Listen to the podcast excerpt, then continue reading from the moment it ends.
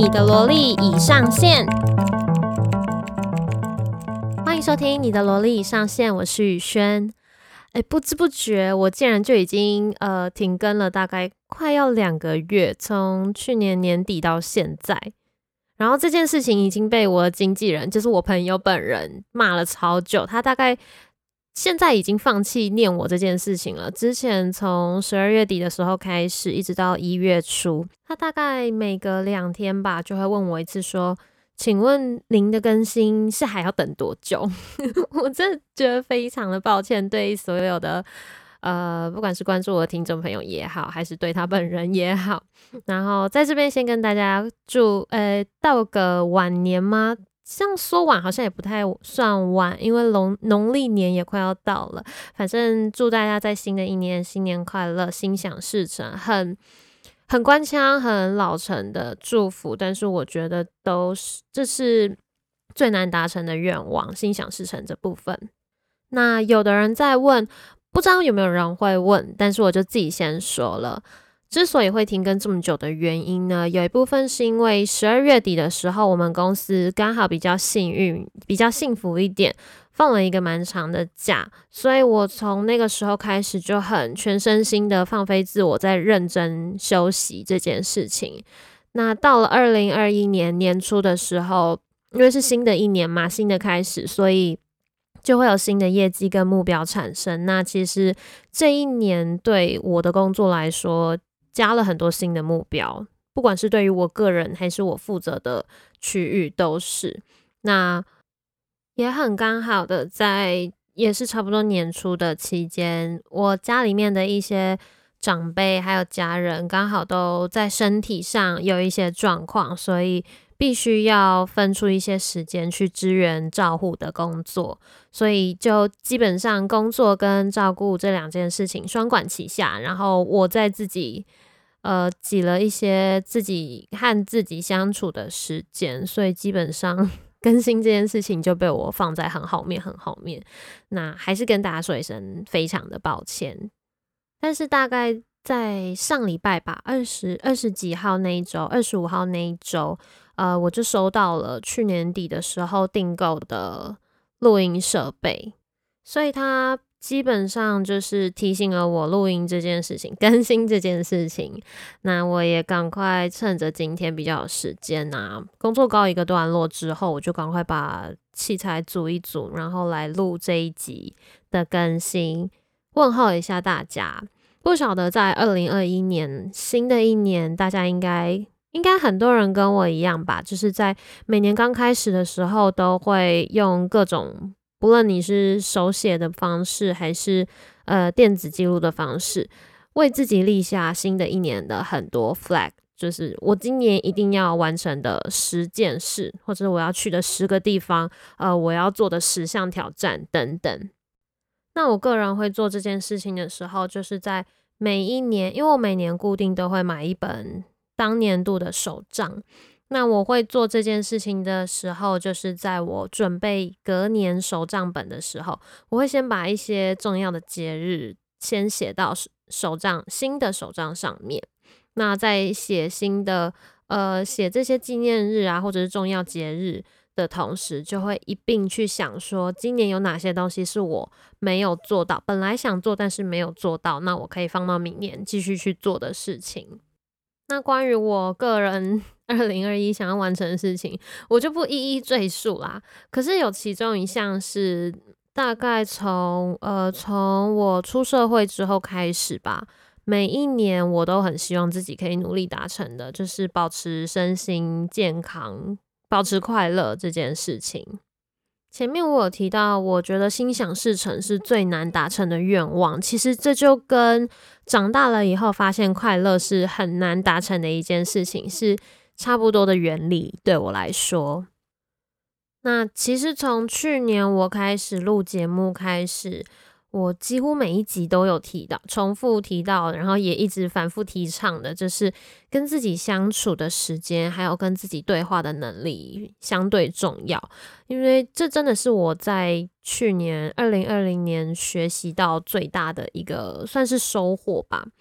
嗯，因为毕竟去年是疫情刚开始，的时候。那到了今年，疫情全球的疫情，包括台湾在内，其实并没有很明显好转的趋向，反而是有一点呃变得比较严重。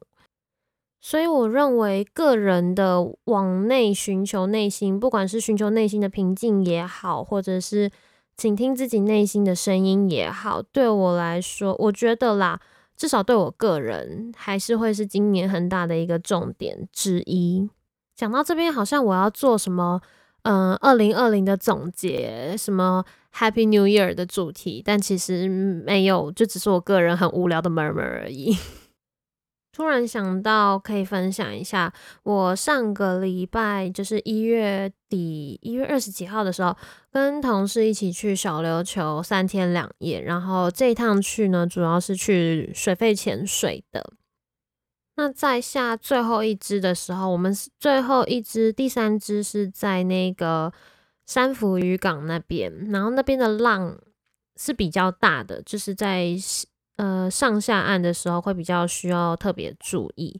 那在水肺潜水里面有一个非常重要的动作，叫做安全停留，通常是会在水深大约五米的这个深度。关于安全停留比较详细的专业知识，大家可以自己上网去 Google 一下。简单来说呢，这个动作就是为了避免外在压力太过急剧的变化，然后造成你身体可能会有像潜水夫病这种症状的产生。那那一天呢，就是我们在上升准备做安全停留的这个动作，差不多就是在五米这个深度的时候。那前面有提到山福渔港，它这个前点呢是属于上下岸的时候浪会比较大的一个点，所以那个时候我们在做安全停留的时候，虽然是在五米的深度，但是其实已经可以感觉得到，呃，水面上的浪，然后我们也有受到一些影响，已经在水底下左右摇摆，有点像轻微的海盗船的感觉。那那个时候，我在就是在那个深度左右摇晃的时候，我突然看到我的眼前有一个东西飘过去，它是一个宝特瓶，而且是被切一半、切开一半的宝特瓶。然后可以看到它那个宝特瓶瓶身上面已经有很多的，嗯、很像海草还是海底的一些东西附着在它上面，所以可见这个东西它已经在海底有蛮长的一段时间。我不确定它是在那个深度。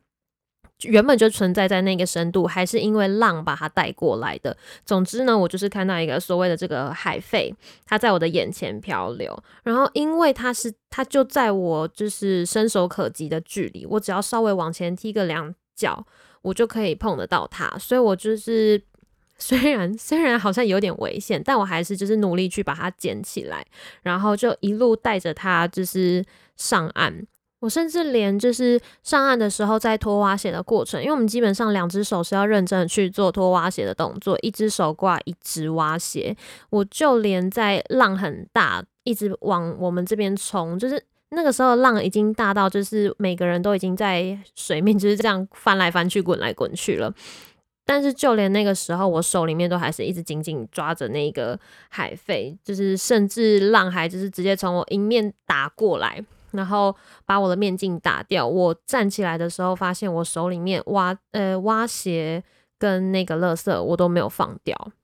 其实我一直以来都不是什么很专业的环保人士啊，或者是保育人士。那就连以之前在提倡说大家不要用塑胶袋、塑胶吸管。然后有的人就会说，有的人就会形容那个画面是什么海龟的鼻孔里面插着吸管这种东西，然后甚至那个时候不是还有人说这个是假的，假的议题吗？还是什么的？Whatever，呃，就是甚至之前这些议题在被讨论的时候，我都没有那么强烈的感觉，我只是觉得说好，我们要保护这个地球，要爱地球，要做到一些基本的环保的动作，但是。真的第一次在海底看到垃圾，然后亲手把它捡起来带上岸的那种心情，我当下其实是很难以言语的，没有到真的很波涛汹涌的呃愤怒还是什么，但是就是当你真的亲眼去看到的时候，真的不知道怎么去形容那个心情。我觉得台湾其实一定有很多很多像我这样，只是单纯喜欢海，或者是单纯喜欢潜水这项运动。单纯喜欢身在海当中的这种感觉的人，那